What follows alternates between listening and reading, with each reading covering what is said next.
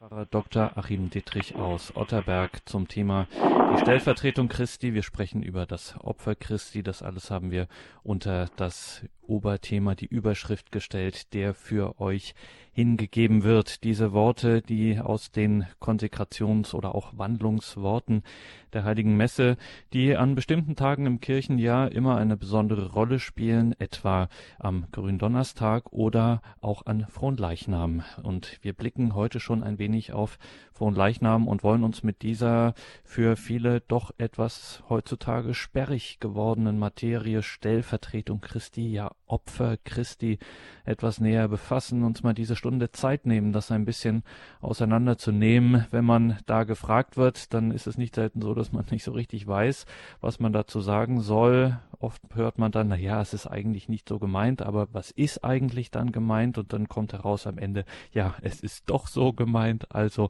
wir schauen, wir schauen dem Ganzen mal genauer ähm, nach und wollen da ein bisschen Licht ins ab und an etwas Dunkle bringen. Freuen uns, dass wir dazu wieder Pfarrer Dr. Achim Dietrich befragen dürfen. Er steht der Pfarreiengemeinschaft Otterberg nahe Kaiserslautern vor und genau dort haben wir ihn angerufen. Grüß Gott und guten Abend, Pfarrer Dietrich. Grüß Gott. Ja, die Stellvertretung Christi, das Opfer Christi, bleiben wir vielleicht erstmal jetzt eingangs bei der Stellvertretung Jesu Christi. Wenn davon die Rede ist, Pfarrer Dietrich, wen oder was vertritt Jesus Christus eigentlich? Ja, Jesus Christus ist ja Gottes Sohn und wahrer Mensch und wenn es um das Kreuzesopfer geht, vertritt er die Menschheit, die gefallene, sündige Menschheit – die eben von Gott getrennt ist, die der Erlösung bedarf, einer Erlösung, einer Versöhnung mit Gott, zu der die Menschheit nicht fähig ist. Und das ist ja das große Wunder dieser Doppelnatur Jesu, dass Gott in Jesus Christus die Menschheit wieder an sich heranzieht durch diesen stellvertretenden Akt. Also es ist nicht ein Geschehen des strikten Gegenübers. Die Menschheit muss etwas leisten, beziehungsweise Jesus dann äh, nur von menschlicher Seite her betrachtet und dann ist Gott bereit zur Erlösung, sondern das Ganze ist schon ein Geschehen, das von Anfang an von Gott ausgeht. Und ja, Stellvertretung ist für uns heute immer so ein bisschen ein, ja, ein Sekundärbegriff. Also äh, wer möchte eigentlich schon kein Stellvertreter sein? Nummer zwei, die Assistenz ist eher etwas, ähm, ja, ein Sekundärbegriff, ein zweitrangiger Begriff. Und deswegen ist er auch so in den Predigten und in anderen Katechesen oder in anderen christlichen Gesprächen selten nur noch zu hören, obwohl das in der Heiligen Schrift doch auch aufgegriffen wird und recht prominent und bedeutend. Ja, was halt das Kränkende ist vielleicht für den natürlichen gefallenen Menschen, dass er eben nicht selbst aktiv werden kann, dass er sein Verhältnis zu Gott nicht in die eigene Hand nehmen kann, sondern dass er ja einen Stellvertreter braucht, dass Gott handeln muss, um uns wieder auf eine Ebene oder in einen Bezug zu Gott zu bringen. Deswegen ist dieser Begriff heute etwas ausgeblendet, denke ich, weil man ja heute doch gern selbst aktiv ist und autonom und eigentlich am liebsten alles selbst macht. Ja, und wir machen ja heutzutage auch ausgesprochen beeindruckende Dinge bringen wir zustande, Pfarrer Dietrich. Warum klappt das denn ausgerechnet an der Stelle nicht? Warum sind wir da irgendwie, warum versagen wir da? Ja, wir sehen ja in diesen Tagen und diesen Jahren äh, erneut den Aufstand des Menschen, äh, des Geschöpfes gegen seinen Schöpfer. Und das ist genau der Punkt. Wir sind als Menschen Geschöpfe. Wir sind zwar in die Freiheit entlassen, in die Eigenständigkeit, aber wir bleiben dennoch Geschöpfe. Niemand hat sich das Leben selbst gegeben. Niemand ist absoluter Herr seines Lebens. Wir alle sind auch Mängelwesen, also wir können uns nicht autark erklären. Und ähm, ja, das ist die, das Beleidigtsein des Menschen oder seine Anmaßung, dass er nicht Geschöpf sein möchte, sondern möchte sich quasi abnabeln von Gott und auch von der Schöpfung und jetzt mittlerweile sogar von seiner biologischen Konstitution als Mann oder Frau. Und äh, ja, man will keinen Schöpfer haben. Man will nicht mehr wissen, dass man geschaffen ist. Und äh, in diese Spur, das ist nichts ganz Neues. Das erleben wir jetzt in diesen Jahrzehnten wieder in neuen Ausprägungen. Das ist so die Ursünde, das Urproblem der gefallenen Menschheit. Aber genau dahin gehört auch, dass eben ähm, der Mensch sein Heil ja, selbst schaffen möchte, am, am besten momentan ohne Gott, äh, mit allerlei Selbstverwirklichungen und ja, esoterischen Dingen, wo man eben sich selbst äh, handwerklich quasi so ein Wohl, eine Wohlfühlspiritualität ausbaut und ja, dass man Defizite hat und äh, Probleme, das gibt bestimmt jeder Mensch zu, aber dass das eine ja, Heilsebene hat, eine moralische Ebene, eine religiöse Ebene, dass eben da etwas mit Gott nicht im Klaren ist, dass wir getrennt sind von Gott, äh, dass die Sünde uns trennt, dass es diese Sünde überhaupt gibt. Das ist das, was heute leider so stark äh, aus dem Blick geraten ist, dass viele Menschen eben sich in der Esoterik und in ähnlichen Dingen verlieren und auch sagen wir, von ihrer persönlichen ja, Anmaßung ähm, da ge gefangen sind oder ihr Blick getrübt ist, sodass man also für Sünde und Versöhnung und äh, eine, eine, einen Heiland keinen Blick mehr hat, keinen Sinn mehr hat. Und dieser Heiland, der, wie Sie sagen, eben oder dessen Stellvertretung darin besteht, dass er versöhnt, was unser einer nicht leisten kann, haben Sie gesagt, das ist eine Kränkung. Also um das, wenn wir schon bei diesem Thema sind, hier am Eingang unserer Sendung, das heißt, wenn ich mich auf Ihren Jesus Christus einlassen will und mit all den großartigen Verheißungen, die Sie da äh, mitschicken, ähm, ich muss schon auch dann diese, sagen wir es ruhig, narzisstische Kränkung ertragen. Ja, dass ich es halt nicht selber leisten kann. Eine, eine kritische Selbstwahrnehmung, ein Eingeständnis, wer bin ich als Mensch? Also das eine ist, dass man Geschöpf ist, das ist das eine, auch ein Mängelwesen, ein kontingentes Wesen, aber dann eben auch ein gefallenes Wesen, das äh, in einer Trennung von Gott verharrt. Und Trennung von Gott heißt immer äh, Distanz auch zum Leben und zur Liebe. Und dass es eben nicht in meiner Macht steht, das einfach zu reparieren und in Ordnung zu bringen, ähm, ja, sondern dass ich auch in dem Punkt auf das Empfangen angewiesen bin und das erfordert Demut. Ähm, das bedeutet nicht, dass man im Prinzip fatalistisch wird und sagt, also Gott macht das alles allein. Die einen rettet er, die anderen verwirft er. Aber es braucht doch die Demo zu wissen, äh, Gott handelt.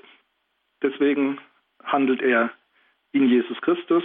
Deswegen ist er Stellvertreter für die Menschheit. Und wir haben es nicht in der Hand. Wir haben nicht die Potenz dazu, äh, uns auf Gott wieder hinzubewegen. Die Stellvertretung und das Opfer Christi. Darum geht's hier heute in der Credo-Sendung. Wir sind verbunden mit Pfarrer Dr. Achim Dittrich. Pfarrer Dittrich, es ist ja nicht nur diese Stellvertretung, das, was ein bisschen schwierig ist heutzutage, sondern vor allem dieser Gedanke des Opfers Christi, dass wir einfach mal in unserer Lehre der Kirche drin haben. Das steht einfach überall so und wir haben es im Grunde auch ja in den eucharistischen Hochgebeten und, und, und. Ähm, was müssen wir unter diesem Begriff verstehen, der so viele Bedeutungen haben kann? Opfer, was ist hier gemeint? Ja, Opfer, man muss auch berücksichtigen, dass es in den verschiedenen Sprachen nicht überall einen einen so umfassenden Begriff gibt wie im Deutschen. Aber wir haben also so vom, vom Inhalt her, semantisch haben wir überall äh, auch Begrifflichkeit dazu, ob das jetzt das äh, Hebräische ist oder das Griechische, Deutsch und die anderen Sprachen der Welt. Ähm, es gibt überall einen Begriff und eine Vorstellung dafür, dass man etwas hingibt, dass man etwas äh, darbringt, ähm, dass man etwas aufopfert. Das ist eigentlich ein, ein, eine urmenschliche, also nicht nur urreligiöse, sondern ich würde sagen eine urmenschliche, äh, ein urmenschliches Phänomen, das Bedürfnis, äh, etwas zu geben in einem gewissen, mit einer gewissen Absicht, ähm, etwas auf etwas zu verzichten, etwas aufzuopfern. Ja, der Begriff Opfer war auch in der katholischen Theologie, zumindest in Deutschland, in den äh, 70er und folgenden Jahren, also eher verpönt. Im Protestantismus ist man weitgehend dahin gekommen, ihn zu entleeren, zu einer bloßen Ausdrucksweise, theologischen Ausdrucksweise für äh, die Liebe Gottes, die er in Jesus Christus zeigt. Im katholischen Bereich sind wir natürlich durch unser Lehramt schon äh, ja, unserer Tradition äh, und auch der Heiligen Schrift, denke ich, äh, der Offenbarung treu geblieben, wenn auch durchaus mit Widerständen und Anfeindungen versuchen, das, äh, den Begriff Opfer äh, auszumerzen. Ähm, das ging so weit, dass also ein ganzes Messbuch, eine deutsche Messübersetzung, also das Messbuch in Deutsch, eine komplette, eine komplette Übersetzung verworfen wurde, weil man darin quasi das, den Begriff des Opfers weitgehend ausgemerzt hatte. Also man wollte den Zeitgenossen so etwas wie Opfer nicht mehr zumuten. In Deutschland ist es natürlich nicht unverständlich, äh, so eine Intention. Sie ist natürlich unchristlich und unkirchlich, aber äh, motiviert war sie halt dadurch, dass eben der Opferbegriff auch missbraucht worden ist. Und zwar nicht nur in, in der Religion, sondern auch äh, in der Ideologie, in den staatlichen Ideologien auch des Dritten Reiches, der, des Nationalsozialismus, wo also auch gerade im Krieg dann ständig von Opfer die Rede waren und da war dann auch der Begriff etwas beschädigt. Aber wir kommen äh, an diesem Begriff nicht vorbei. Er ist wirklich fundamental für unser Verständnis von Gottes Erlösungshandeln, von seiner Versöhnungstat in Jesus Christus. Deswegen können wir ihn auch nicht dann einfach aus unserem Gebets- und Gottesdienstleben rausstreichen, sondern müssen halt lernen, ihn wieder neu zu verstehen, ihn richtig zu verstehen äh, wobei das nicht ganz einfach ist, weil der, was man alles mit Opfer bezeichnen kann, das also ein sehr weites Feld ist. Also gerade religionsgeschichtlich ist das also äh, ein, ein weites Feld, was da alles äh, zu finden ist unter dem Stichwort Opfer. Und man sieht zunächst einmal so ein Grundbedürfnis des Menschen, äh, etwas ja, in Ordnung zu bringen, eine Verbindung herzustellen mit höheren Mächten, auch mit äh, feindlichen Mächten, die man beschwichtigen möchte. Also religionsgeschichtlich ist das auch ein äh, ganz interessantes Kapitel, ähm, das auch mit, mit Ängsten des Menschen äh, ja, behaftet ist. Also dass der Mensch sich fürchtet, Angst hat, auch einfach erkennt, dass er ein Mängelwesen ist, dass er auf Hilfe angewiesen ist, auf gutes Wetter und Fruchtbarkeit und viele andere Dinge. Also das hat einen ganz großen Anlauf, dieses Phänomen, dass der Mensch etwas opfern möchte. Ähm, ganz großen Anlauf in der Menschheitsgeschichte. Ich denke, seit es den Menschen als Menschen gibt, äh, ist auch das Thema Opfer präsent.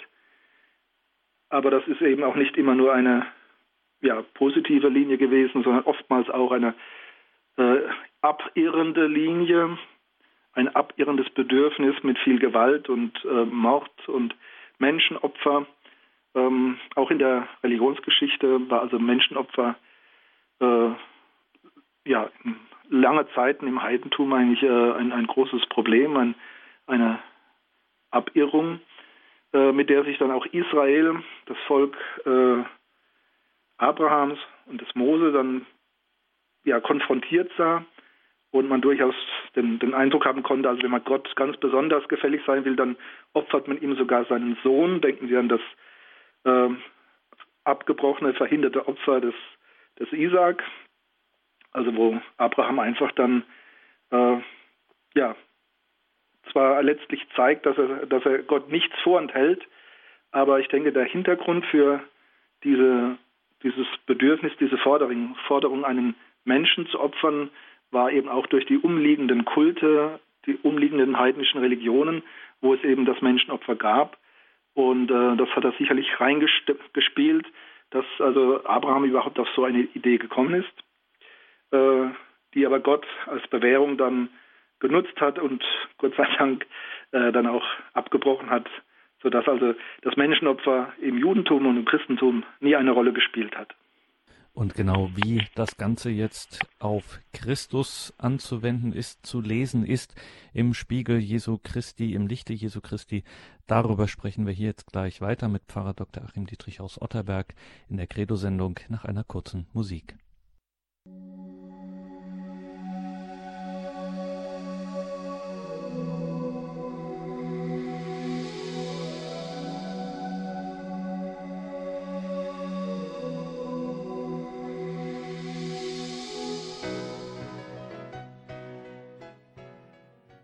In der Credo-Sendung bei Radio Horeb und Radio Maria. Wir sprechen auch schon mit Blick auf das kommende Fronleichnamsfest über die Stellvertretung Christi, über das Opfer Christi. Wir tun das mit Pfarrer Dr. Achim Dietrich aus Otterberg. Pfarrer Dietrich, jetzt sind wir genau an dem Punkt, an dem wir mal schauen müssen, was heißt es denn, wenn davon die Rede ist, dass Jesus Christus sich selbst als Opfer darbringt? Was versteht Christentum, was versteht die Bibel darunter? Ja, also nicht bloß eine Metapher, sondern etwas ganz Reales, äh, das tatsächliche, ja, sich aufopfern Jesu ähm, am Kreuz. Also das ist schon eine ganz große dramatische, äh, ein ganz großes dramatisches Geschehen. Wir haben uns da natürlich schon als Gläubige von klein auf dran gewöhnt, aber man sollte immer wieder neu drüber staunen können, was, was da geschehen ist, was Jesus Christus getan hat und wirklich auch willentlich und absichtlich getan hat. Also es ist nicht über ihn gekommen wie ein blindes Schicksal, sondern es lag ihm ganz klar vor Augen, aber er hat auch damit gerungen, diesen Weg zu gehen. Er, das Wort Gottes, Mensch geworden, Sohn des Vaters und dann ja eben nicht der durchgängig bejubelte Messias, sondern nach dem Jubel dann das Kreuzige ihn. Und im Vorfeld hat Jesus ganz klar gesehen, was geschehen wird. Er hätte sich entziehen können, er hätte sich wehren können. All das hat er nicht getan. Er hat also ganz bewusst ähm, das Leiden die Hinrichtung, den Tod ganz bewusst angenommen. Das muss man immer klar haben. Also das ist kein Unfall gewesen. Ähm, das war sicherlich nicht die, die, die frohe Absicht Jesu, dass er sagt, ach, äh, Ende meines, das, das Ende meines Weges hier in der Welt ist dann das Kreuz. Also ähm, hört man manchmal so ein bisschen in der frommen Poesie. Gut, äh, in dem Kontext mag es eine gewisse Richtigkeit haben, aber wir dürfen einfach auch Gethsemane nicht vergessen, also Jesus, der wirklich ringt, der kein Hero ist, der also da tapfer und unbewegt in den Tod geht, sondern wirklich ringt, Angst hat und darum bittet, dass dieser Kelch an ihm vorübergeht, aber eben dann den Willen des Vaters annimmt, also das, was ihm bevorsteht, annimmt als Wille des Vaters, den er gehorsam, der neue Adam, äh, ja, ertragen wird, erdulden wird, also wirklich das sein bewusstes Ja zur Selbstaufopferung.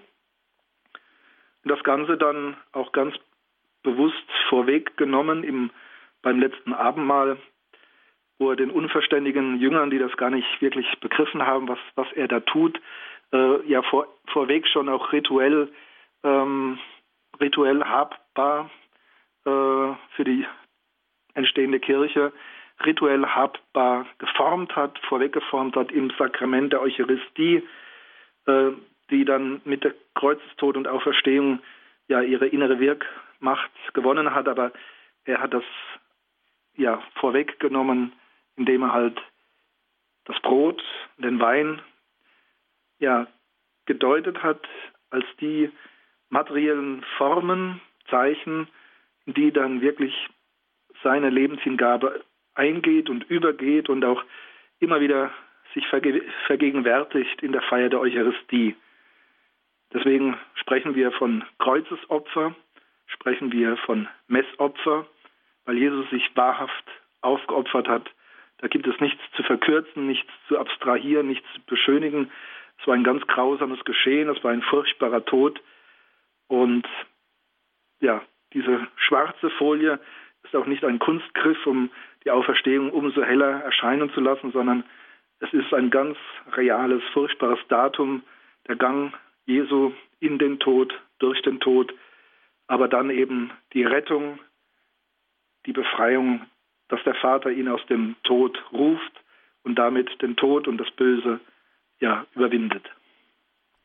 Und jetzt kann ich Ihnen die Frage nicht ersparen, Pfarrer Dietrich, weil das einfach so oft immer wieder gesagt wird. Da müssen wir auch Sie fragen, wie kann das sein, wenn man von außen jetzt darauf schaut, vielleicht sich vorstellt, ich höre das zum ersten Mal und frage Sie um Himmels willen, Herr Pfarrer, was haben Sie denn für eine Religion, wo es einen himmlischen Vater gibt, der seinen Sohn in die Welt sendet und dann genau dieses von ihm fordert? Also es ist ja der Wille des Vaters, wie es ja auch ähm, wie es ja auch dann bei Jesus selbst heißt. Also wie kann das sein, dass so etwas, was eben keine Metapher ist, sondern ein, wie wir auch im Glauben sagen, ein wahres Leiden und Sterben Christi ist.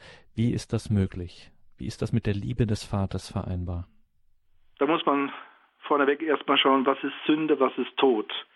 Äh, das wird bei der ganzen Problematisierung von, von äh, diesem grausamen, vermeintlich grausamen Gottvater, der solches von seinem Sohn verlangt, äh, wird das meistens ein bisschen übergangen. Erst muss man klar haben, was bedeutet Sünde, was bedeutet Tod. Alles Leben, alle Liebe kommt von Gott. Sünde bedeutet die Trennung von Gott, die Distanz zu Gott und damit einen Mangel oder gar den Verlust des Lebens und der Liebe.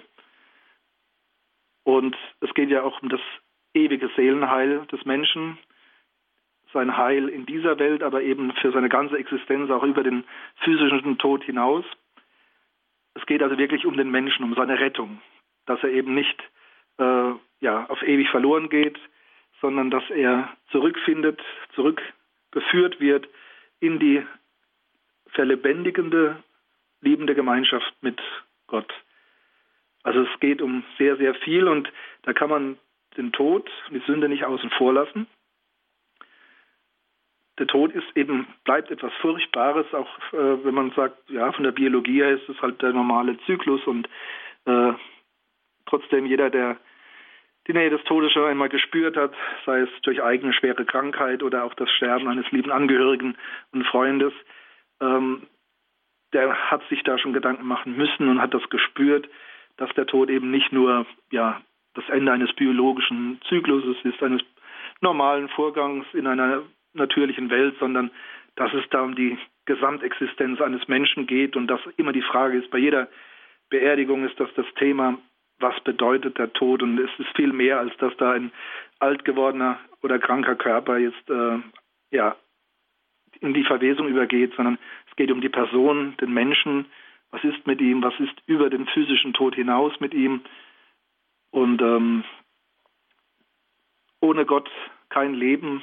Deswegen muss die Sünde überwunden werden, um den Menschen als Einzelnen und die Menschheit als Ganze zu retten. Und das ist genau der Einsatz, um den es geht. Und deswegen, ja, Gott, der die Welt so geschaffen hat und ihr auch so die, die Eigenständigkeit gegeben hat, weswegen er am ja den Tod nicht außen vor lassen kann, indem er nicht irgendwie eine nette, äh, gefälligere Heilstat setzen kann, sondern der Tod muss überwunden werden, das Böse, die Sünde. Das ist allein der Weg, wie, man, wie die Menschheit gerettet werden kann. Und deswegen ist es jetzt nicht irgendwie, dass der, also das sind ja auch dann schon wieder, finde ich, äh, seltsame oder krankhafte Vorstellungen, wenn man dann äh, da reinprojiziert, der grausame Gott, der solches verlangt, sondern es ist die Menschheit, die so grausam von Gott abgefallen ist und äh, in dieser Distanz lebt und gefährdet ist vom, vom Bösen und vom ewigen Tod. Ja, und Gott verlangt da nicht etwas Skurriles von seinem Sohn, sondern es ist der Weg, ähm, die Menschheit zu retten. Am Tod kommt man nicht vorbei. Auch Gott, der eben die Mensch, Menschheit als Menschheit retten möchte, nicht eher ein, ein, ein äh, Marionettentheater, sondern freie Menschen, die er liebt und denen er auch ihre Freiheit lässt und ähm, die eben ja, in diesen Konditionen der Welt leben, weil es zu dieser freiheitlichen, willentlichen Verfassung gehört. Und deswegen dieses Ungeheuerliche, was sicherlich schwer zu fassen ist. Und da muss man auch viel Verständnis haben für Nichtchristen und andere anders Religiöse, dass die sich so furchtbar schwer tun mit dem Kreuz. Ich meine, wir selbst, wie gesagt, müssen auch wieder neu staunen und neu das irgendwie gläubig fassen.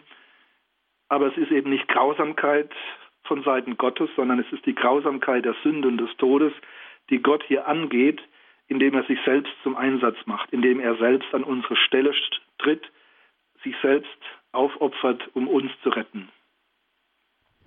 Ist das der Grund dafür, dass ähm, er es eben auch selber ist, also normalerweise oder selber auch tut, dieses Opfer darbringt, dass er eigentlich selber ist, was normalerweise bei Opfern ähm, nicht, nicht so üblich ist. Da gibt es einen Priester, einem Bevollmächtigten, äh, der das machen kann, der einen besonderen Zugang zur Gottheit hat und der bringt dann etwas da. Der hat sozusagen die Kompetenz dazu.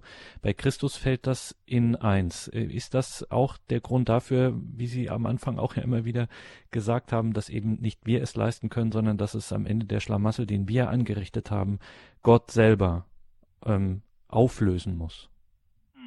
Gut, also das Opfer ist schon in verschiedenen Formen möglich. Also wir können Dinge opfern, die uns etwas kosten, aber die äh, nur symbolisieren, unsere Absicht symbolisieren und nicht uns in, in Gänze als Person dann äh, wirklich vollgültig darstellen können. Das ist der Unterschied, ähm, dass wir das eigentlich nicht vermögen.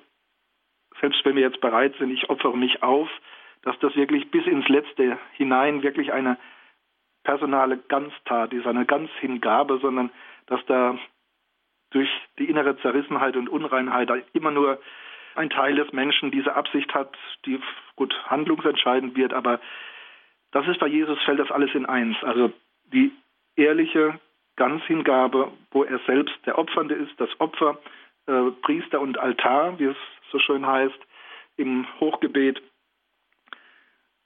Die Gefahr ist bei uns oft, dass wir ja etwas erkennen, also ich habe da was gut zu machen, da ist was im Argen und man möchte das irgendwie heilen, wieder gut machen, aber es ist eben nur äh, etwas, das wir da dagegen setzen und unsere ganze Person in die Waagschale zu werfen, das ist ein ungeheuerlicher Akt.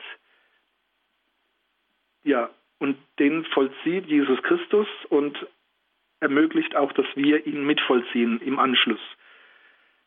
Bei uns sündigen Menschen ist immer das Risiko, dass eben der, nicht der ganze Mensch dabei ist, sondern äh, ein Teil oder dass es sogar verdorben wird durch irgendwelche andere Absichten. Denken wir an die Aussage des Paulus, also man könnte sich selbst den Flammen übergeben, aber wenn man die Liebe nicht hat, dann ist es nutzlos.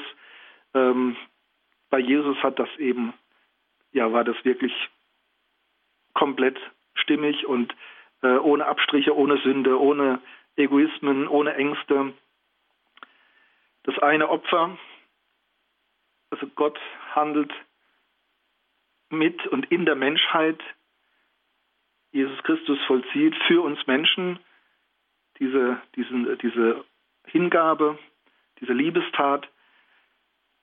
Und zwar ist letztlich nicht Gott der Adressat dieser Tat, sondern es geht um den Menschen.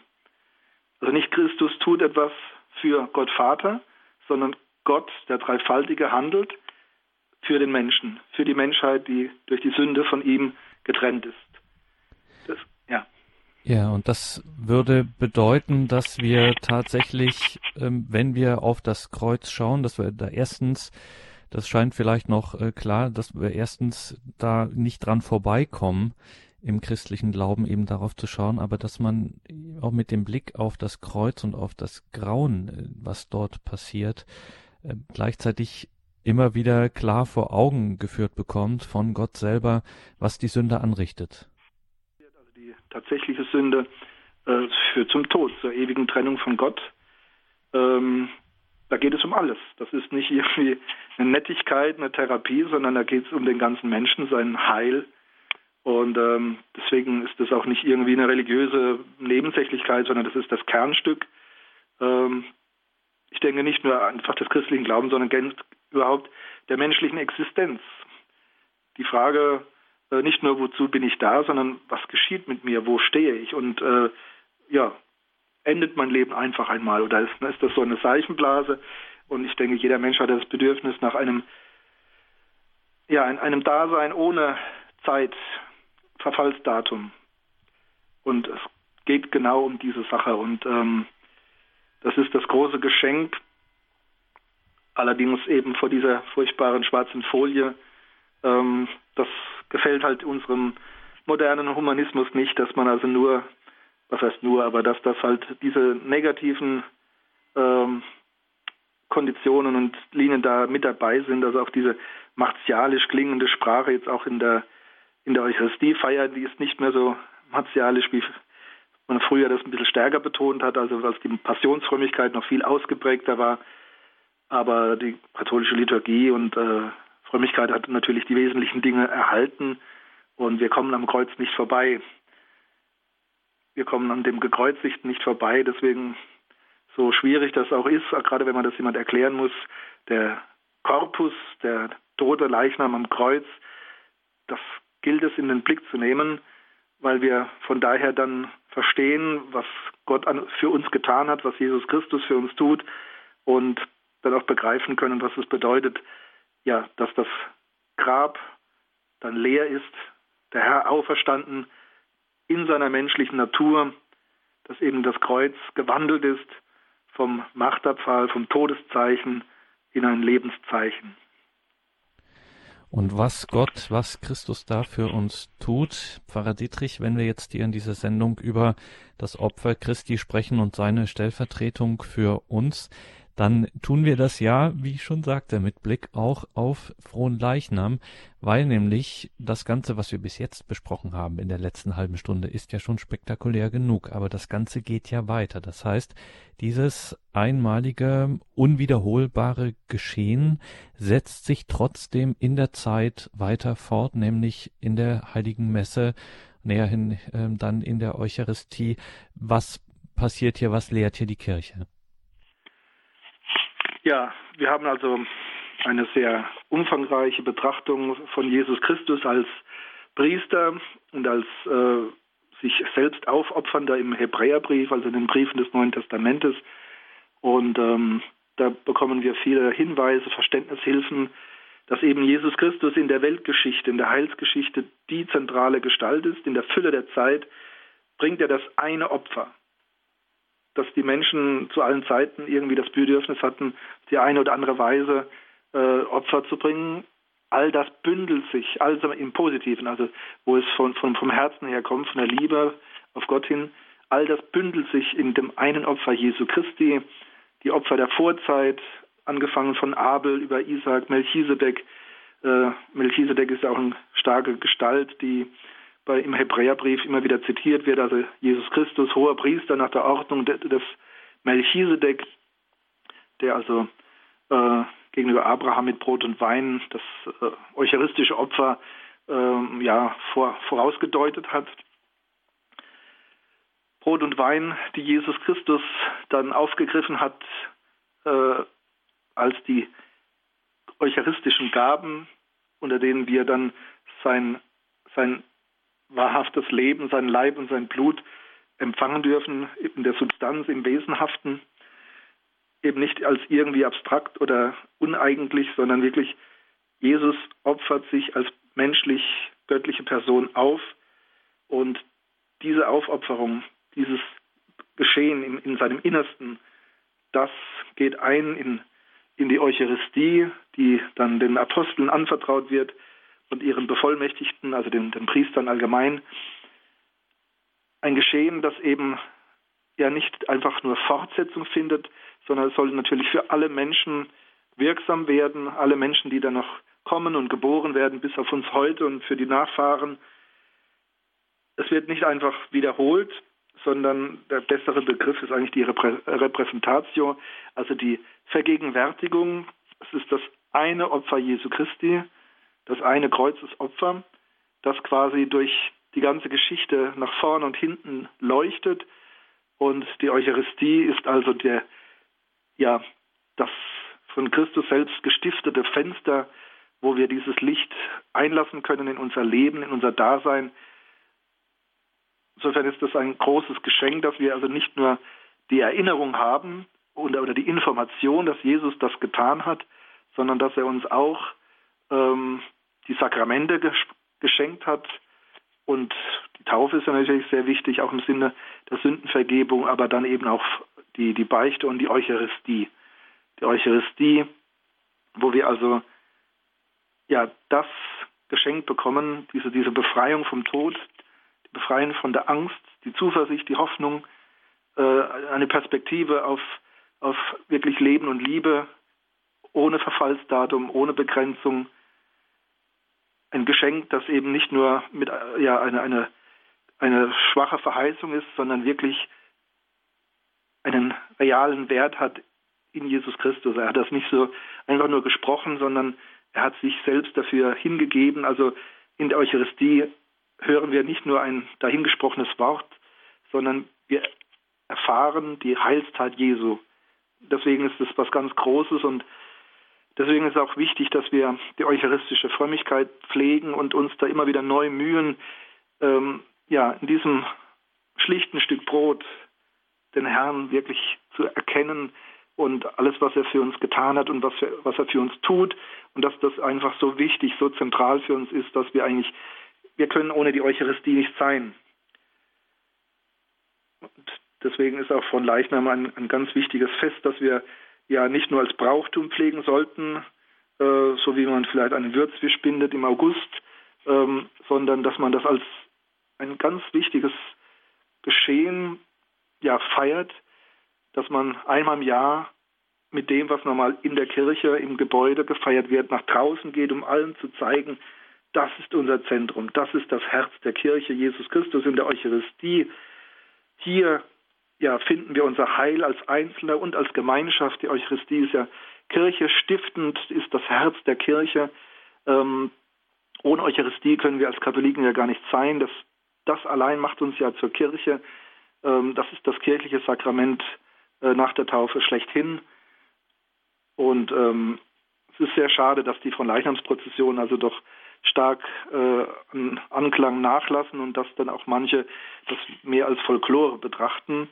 Dass auch die Frömmigkeit nachlässt, das sieht man doch allenthalben, dass er die Ehrfurcht vor dem Allerheiligsten, vor Jesus im gewandelten Brot, also massiv nachgelassen hat.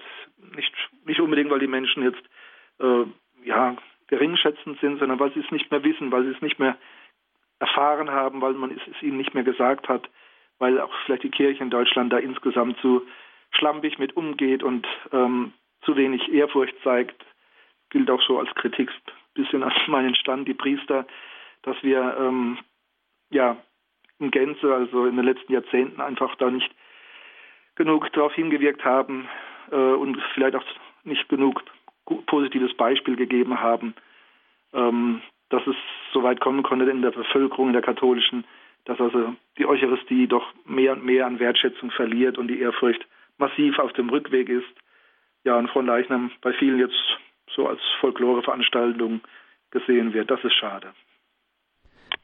Aber kann es auch ein Grund daran liegen, dass es eben, wenn das stimmt, was Sie sagen, dass es so unglaublich ist, dass in dieser wirklich unscheinbaren Gestalt, diesem so schlichtesten des Schlichten, dieser Gestalt des Brotes, tatsächlich äh, die gesamte Fülle des Lebens äh, für mich da ist, dass ich das einfach auch äh, für so unglaublich halte, für eigentlich für eigentlich nicht möglich. Äh, sowas gibt's einfach nicht. Das entspricht nicht meiner Erfahrung äh, des Lebens, dass, äh, dass man, dass es sozusagen zu groß ist, um es zu glauben? Ich meine, die Barockfrömmigkeit, die sich jetzt um das Verleihungsfest ja auch gebildet hat äh, und auch das vorangegangene schon, hat ja versucht, den Menschen durch das Optische das nahezubringen, was, was die, das Geheimnis dieses gewandelten Brotes ist. Also denken wir an die Goldmonstranzen mit ihren Strahlenkränzen, mit Silber und Gold und Edelstein, Denken wir an die feierlichen Gewänder, Schultertücher, Rauchmantel, denken wir an den Baldachin, den Himmel, der über dem Allerheiligsten getragen wird und die ganze Feierlichkeit, die entfaltet wurde, äh, die ihre Wurzeln im, im, königlichen Zug hat aus dem Mittelalter. Ähm, aber das kommt in diesen Formen heute bei den Menschen kaum noch an. Also das sind auch natürlich äh, Ausdrucksweisen, die nicht völlig äh, unverständlich geworden sind, aber nicht mehr so aktuell sind wie jetzt zum Beispiel im im Mittelalter oder noch in der Barockzeit. Es ist ein Geheimnis, also das ähm, Mysterium des Glaubens, sagen wir ja. Ne? Also, und ähm, man muss natürlich sehen lernen mit den Augen, mit den gläubigen Augen und das ist natürlich auch Geschenk, ähm, aber das ist letzten Endes auch ein, ein Lernen, ein, äh, ein Nachvollziehen, dass ich, denke mir zum Beispiel, ein Kind, ein Kind erlebt, die Eltern in der Kirche ganz fromm und andächtig und erlebt besonders da vorne auf dem Altar, da ist jetzt die Wandlung, da ist die heilige Kommunion und die Eltern sind besonders andächtig und konzentriert. Das bleibt haften beim Kind. Das Kind realisiert das. Da ist etwas ganz Wichtiges, was äh, wichtiger als, äh, ist, als was ich sonst alles erlebe. Und ähm, ja, das prägt ein Kind und wenn, wenn ein, ein Kind die Chance bekommt zu einer gläubigen Erziehung und zu frommen Vorbildern. Das ist ein, ein großer Bonus und das haben viele heute nicht mehr. Und äh, man muss da auch hineinwachsen, man muss das lernen, ähm, dass eben hinter diesem kleinen Stück Brot sich eine, eine, ein großes Geheimnis, eine, etwas ganz Heiliges und Wichtiges verbirgt. Es ist eben die, die Logik Gottes, der eben nicht den äh, nur menschlichen Gesetzmäßigkeiten folgt, also viel Lärm machen, sich aufblähen, äh, Tamtam und äh, Pracht und Gloria, um die Menschen zu beeindrucken.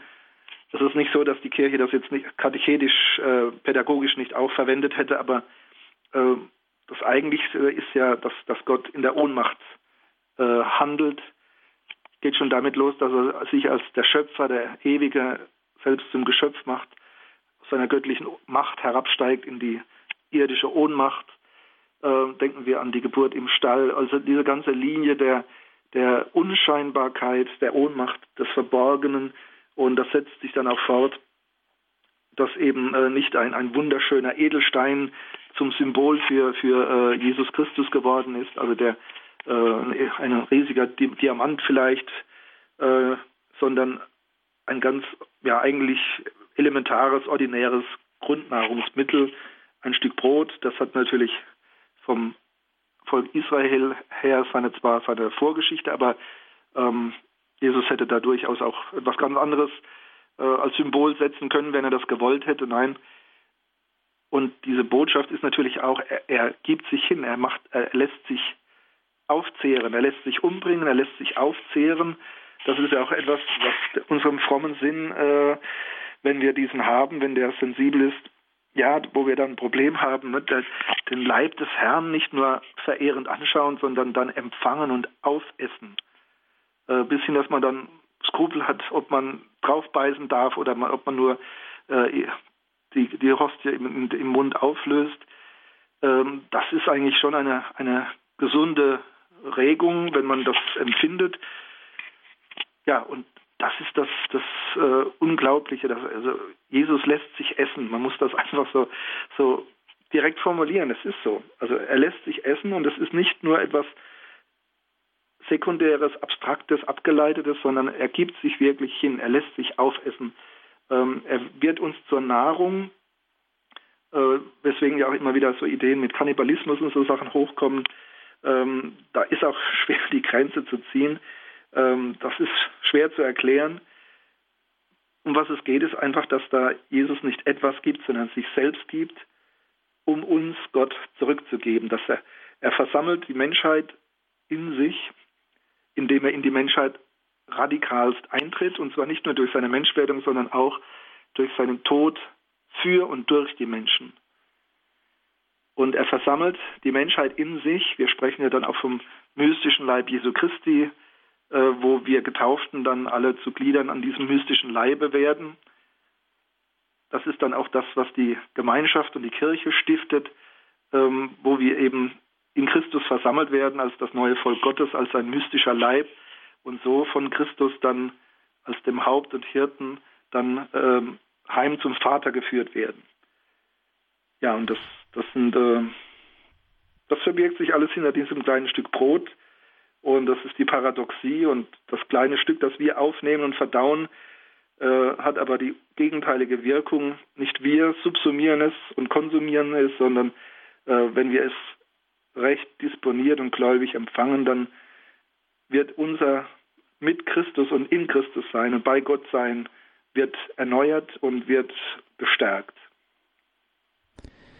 Die Stellvertretung Christi, das Opfer Christi. Wir sprechen heute in der Credo-Sendung mit Pfarrer Dr. Achim Dietrich aus Otterberg. Und liebe Hörerinnen und Hörer, Sie merken es, das hier ist keine akademische Theologie, die wir hier betreiben, auch wenn der ein oder andere theologische Begriff natürlich fällt, gar keine Frage. Aber wir sind hier mitten im Leben angelangt, mitten im prallen und vollen und ja, angefochtenen, glaubenden, erlösten Leben der Christen. Jetzt sind Sie an der Reihe. Sie können sich hier in der Sendung beteiligen. Wir würden uns freuen, wenn Sie hier uns anrufen, uns durch Ihre Beiträge bereichern. 089 517 008 008 ist unsere Telefonnummer 089 517 008 008 Außerhalb von Deutschland wählen Sie bitte die deutsche Vorwahl vor. Das ist die 0049.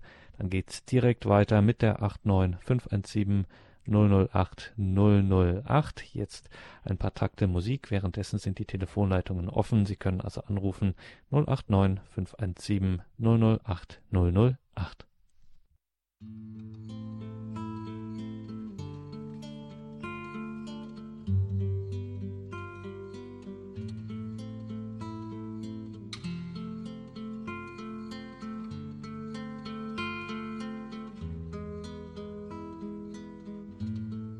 Credo der Glaube der Kirche bei Radio Horeb und Radio Maria.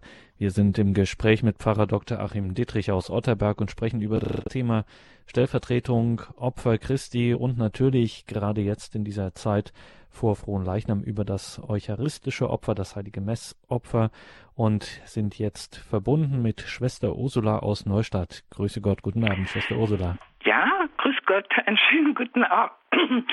Ich äh, habe äh, also Ihre Sendung ganz doll verfolgt. Jetzt äh, sage ich mal, äh, mir ist ganz viel klar, was äh, dieses Fest bedeutet und, und aber irgendwie verfolgt mich das immer schon von Kindheit an frohen Leichnam. Ach, ich wäre mit diesem Namen überhaupt nicht äh, äh, fertig so. Es ist so viel verändert worden, was man nicht verstanden hat, äh, was früher ins heutige Zeit umgesetzt wird und der Name bleibt. Ja, interessant. Gute Frage. Geht sicherlich vielen so. Pfarrer Dietrich, was machen wir mit dem Namen des Hochfestes des Leibes und Blutes Christi? Ja, der, der Leichnam ist ja ein, schon ein religiöser Begriff, der eigentlich äh, auf den, die Auferstehung verweist, also aber ist halt landläufig der tote Körper. Frohn heißt ja Herr, mhm. deutsches Wort, also äh, Leichnam des Herrn oder Leib des Herrn. Äh, wobei, wie gesagt, äh, Lichnam oder Leichnam dann jetzt in unserer heutigen Form ähm, ja schon diese, diese, diese religiöse Bedeutung hat, also der, der Leib, der auferstehen wird. Äh, wir beten ja im Credo, wir glauben an die Auferstehung des Fleisches, des Leibes und ähm, es geht eben nicht um einen toten Körper. Es geht, äh, ja, wenn man das mal erlebt hat, wenn jemand stirbt und äh, wirklich seinen letzten Atemzug getan hat und man kann es nicht fassen, dass dann plötzlich Herzstillstand und äh, keine Atem mehr und keine Regung mehr, dann liegt da einfach ein toter Körper und dennoch kann man es nicht fassen, dass da jetzt kein Leben mehr drin sein soll. Wenn man dann das etwas länger mit vollzieht, dann merkt man die Veränderung und äh, hat dann eine, eine Ahnung, eine Idee, dass der Körper jetzt beginnt zu zerfallen, dass die Verwesung beginnt. Und Leichnam sagt eigentlich, dass es eben ja nicht zum Tode führt, sondern dass wir zur Auferstehung bestimmt sind und zwar nicht nur in einem äh, abstrakten Sinn, dass da irgendwie so ein Lüftchen, ein Geistchen von uns übrig bleibt, sondern dass wir als Menschen, als erkennbare, also Mensch mit Identität und Personalität äh, in einem verklärten Leib auferstehen werden, dass das die Verheißung ist. Und das ist für uns heute sprachlich nicht mehr so präsent, dass Leichnam das bedeutet, also ähm, das Sterben in die Hoffnung hinein, das Sterben in den Glauben der Auferstehung hinein. Und deswegen eben ganz viel erklärt ja. werden und wenn man jetzt sagen wir mal Hochfest der Eucharistie oder irgend so ein anderes, was man ja die Kinder gehen zur Erstkommunion des Eucharistiefeier und äh, weil man den Leib empfängt und dann frohen Leichnam. Hm. Ah. Ist erklärungsbedürftig, muss man erst nahebringen, ja. Wobei es eben, man stolpert auch drüber und das ist gar nicht so schlecht. Dann geht man nicht äh, äh, hastig drüber hinweg, sondern man stolpert und stellt Fragen. Das ist eigentlich auch nicht übel. Wenn es nicht völlig abstößt, sondern zum Fragen und Nachdenken führt, glaube ich, sind so alte Begriffe gar nicht schlecht. Ja, eben. Also ich danke Danke ja, Ihnen, Schwester Abend. Ursula. Dürfen wir Ihnen abschließend noch äh, die Frage stellen, Neustädte gibt es ja viele. Von wo genau rufen Sie an? Aus dem Land Brandenburg. Es gibt genau 23 Neustadts und wir haben mhm. schon alle vier Jahre ein Neustadttreffen. Also da kommen die Neustädter alle hier in, und jedes Jahr ist woanders das Treffen, also im Land Brandenburg. Jawohl, dann alles Gute dahin. Danke für Ihren Anruf. Auf Wiederhören, Schwester Ursula. Wiederhören.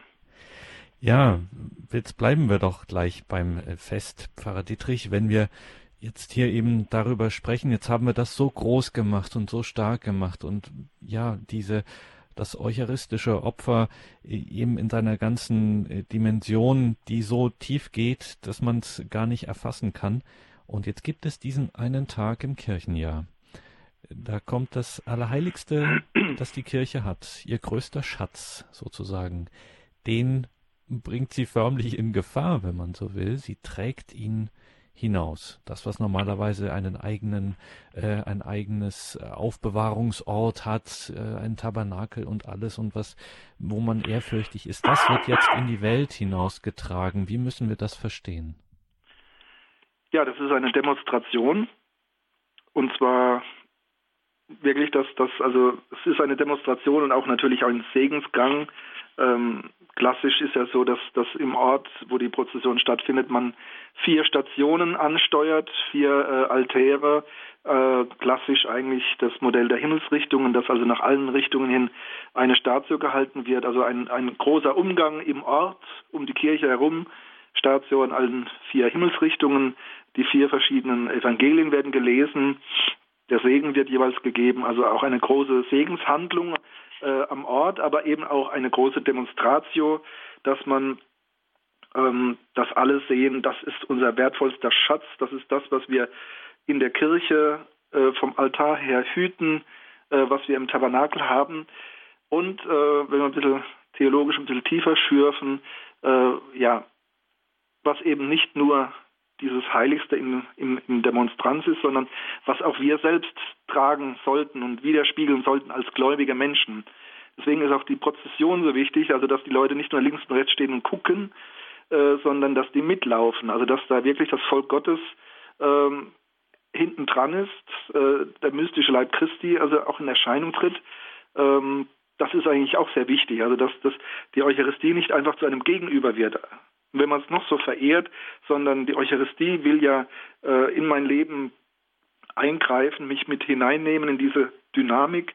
Das, was ich empfange, soll mich auch zu einem Gebenden machen und äh, die Hingabe Christi soll in mir fortwirken, dass auch ich hingabefähig werde, dass ich das Wort, das ich empfange, dass es mich zur Antwort befähigt und dass die Liebe, die Gott uns hier erweist, dass das uns eben prägt und dynamisiert und antreibt, und insofern folgen wir dem Allerheiligsten auch als ja, lebendige Glieder, zugehörige Glieder dieses Glaubensgeheimnisses. Also äh, das ist wirklich Kirche live in ihren vollen Dimensionen, äh, die da auf der Straße ist, äh, wenn es recht verstanden vollzogen wird.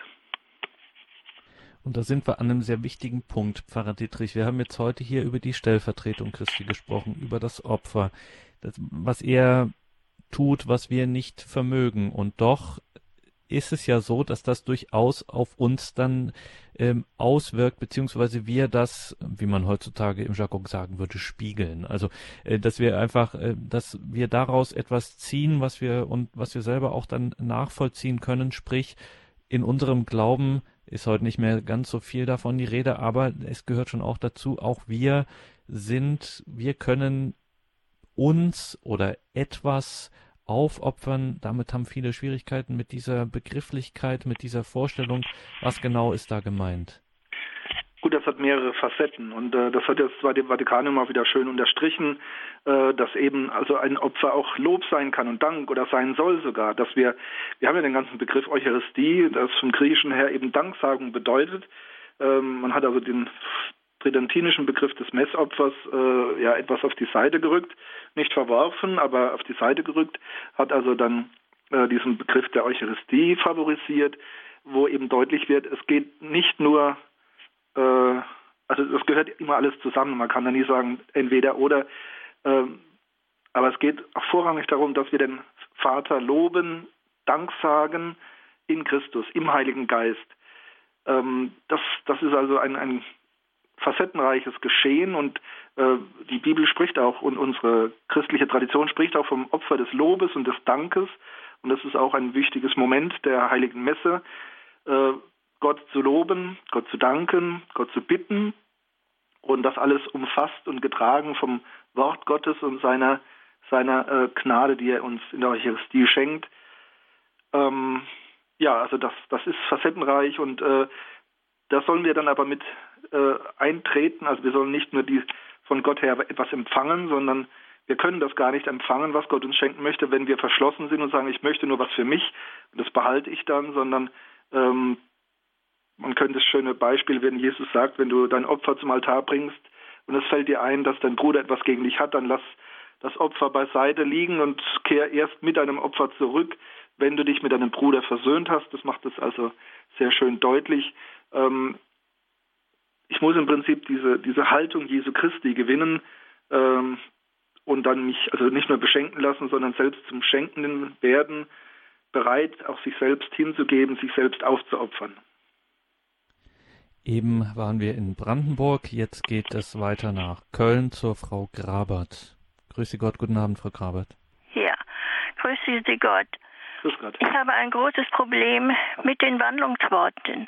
Warum hat man dieses Wort ausgetauscht für alle und nicht für viele? Jesus hat gesagt für viele und nicht für alle. Das möchten gern die Bischöfe haben und, und, und alle möglichen Leute. Aber es ist nicht Jesu Wort. Ich habe ein Riesenproblem damit. Ich kann überhaupt nicht zur Kommunion gehen wegen diesem falschen Wort. Was sagen Sie jetzt? Was geben Sie mir jetzt für eine Antwort? Ja, das hat ja unser Papst Benedikt hat das eigentlich ja auch korrigiert. Äh, die Umsetzung steht teilweise noch aus. Ähm, es ist klar, dass, dass die Erlösung für alle geschehen ist. Also Christus, Gott möchte alle Menschen retten. Äh, aber Papst Benedikt hatte gesagt, ähm, dass wir bei den original biblischen Worten bleiben sollten, aus Respekt vor der Heiligen Schrift äh, und nicht nur einer kleinen Textstelle äh, bei Matthäus, sondern eben generell vom ganzen Duktus her für viele, aber eben nicht, weil es bedeutet, dass es gibt nur eine kleine Elite und Gott möchte nur ein paar, äh, nur 144.000 und der Rest ist verdammt. So ist das nicht gedacht. Also wir haben im, in der Neufassung des Messbuches im lateinischen Original haben wir äh, das äh, Pro Multis drin, also Pro Multis für viele. Und ähm, es gibt auch schon landessprachliche Übersetzungen, zum Beispiel das englischsprachige Messbuch, da ist es dann auch korrekt äh, jetzt übersetzt. Und es wird in Deutschland auch bald kommen. Das Messbuch ist schon weit äh, gediehen, habe ich gehört. Ähm, ja, es dauert eigentlich nicht mehr so lange. Und solange dieses neue Messbuch nicht approbiert ist, darf man natürlich dann nicht einfach jetzt äh, äh, anders formulieren. Also das müssen die äh, Bischöfe approbieren, ein neues Messbuch. Das ist noch nicht geschehen. Ähm, aber ich denke, warum dass das noch nicht geschehen ist, hängt nicht an diesem Promulte, sondern äh, das sind ja auch geht es auch um sprachliche Geschichten, wie man Gebete übersetzt und ähm, das in Deutschland dauern so Sachen eben immer länger. Da sind wir Deutschen dann einfach sehr gründlich und äh, auch etwas kompliziert. Aber es kommt und wenn jetzt die Priester die ganzen Jahrzehnte gesagt haben, für alle, dann ähm, war das keine Häresie, äh, sondern das ist theologisch korrekt. Das ist eigentlich eher eine sprachliche Sache, dass man jetzt sagt, das Promultis sollte mit für viele übersetzt werden. Das setzt also nicht das alte Messbuch jetzt von Paul VI. ins Unrecht. Danke, Frau Grabert. Eine auch immer wieder wichtige Frage. Und Pfarrer Dittrich können wir noch dazu ergänzen, im neuen Gotteslob ist es ja bereits schon in dieser Fassung. Genau, da ist es äh, vorweggenommen. Und ähm, wie Sie ja auch schon gesagt haben, die wesentliche Begründung von Papst Benedikt war jetzt gar nicht eine ähm, große theologische ähm, Frage oder Kontroverse, die sich auftut, ganz im Gegenteil, ähm, sondern er hat gesagt, es ginge ihm einfach um die Treue zum biblischen Text, um die Nähe zum biblischen Text, dass mhm. einfach äh, das äh, jetzt nicht so weit interpretierend übersetzt werden sollte. Danke, Frau Grabert, alles Gute, Gottes Segen nach Köln. Pfarrer Dittrich, danke für diese Stunde, das äh, in, auch in Vorbereitung auf das Frohen-Leichnamsfest und unseren Glauben. Wir haben gesehen, äh, dieses Fest, das Hochfest des Leibes und Blutes Christi, wie es liturgisch heißt, dass es eben ähm, ein ganz zentrales Hochfest unseres Glaubens ähm, und das ja das würdig ähm, oder ähm, andächtig mitzufeiern ähm, ist wirklich ein Gewinn und kann einem viele Dimensionen des Glaubens neu erschließen. Danke für diese äh, Sendung, Pfarrer Dittrich. Liebe Hörerinnen und Hörer, wenn Sie möchten, unter der 08328 921 120 ist in Deutschland erreichbar. Ab morgen früh wieder Vormittag der CD-Dienst. Dort können Sie sich eine CD bestellen mit diesen Gedanken von Pfarrer Dittrich. Schauen Sie auch einfach auf horeb.org. Da gibt's dann in Kürze diese Sendung im Podcast- und Download-Angebot. So, Pfarrer Dittrich, jetzt ist wieder der Punkt am Ende der Sendung, wo wir Sie um den Segen bitten. Ja. Herr Jesus Christus, wir danken dir, dass du für uns am Kreuz gestorben bist. Wir danken für deine Hingabe. Wir sind so glücklich über die Liebe Gottes, die uns nicht von sich stößt, sondern ja, uns heilt und uns an ihn ziehen möchte. Wir danken dir, Herr Jesus, dass du der bist, der vom Vater her im Heiligen Geist das tut und immer wieder tut, uns nicht verlässt, uns nicht fallen lässt, sondern dass du uns alle retten und erlösen möchtest. Wir bitten dich, hilf uns, dass wir ja dieses Geschenk und diese Gnade nicht von uns weisen, dass wir uns nicht verschließen, dass wir sie aufnehmen, annehmen, dass wir ja mit hineingenommen werden in deine Liebe, die die Welt verwandeln möchte, die Menschheit wieder heilen möchte. Das gewähre uns der dreieinige Gott, der Vater, der Sohn und der Heilige Geist. Amen. Gelobt sei Jesus Christus. In Ewigkeit. Amen. Danke, Pfarrer Dietrich. Danke Ihnen, liebe Hörerinnen und Hörer. Es verabschiedet sich Ihr Gregor Dornis.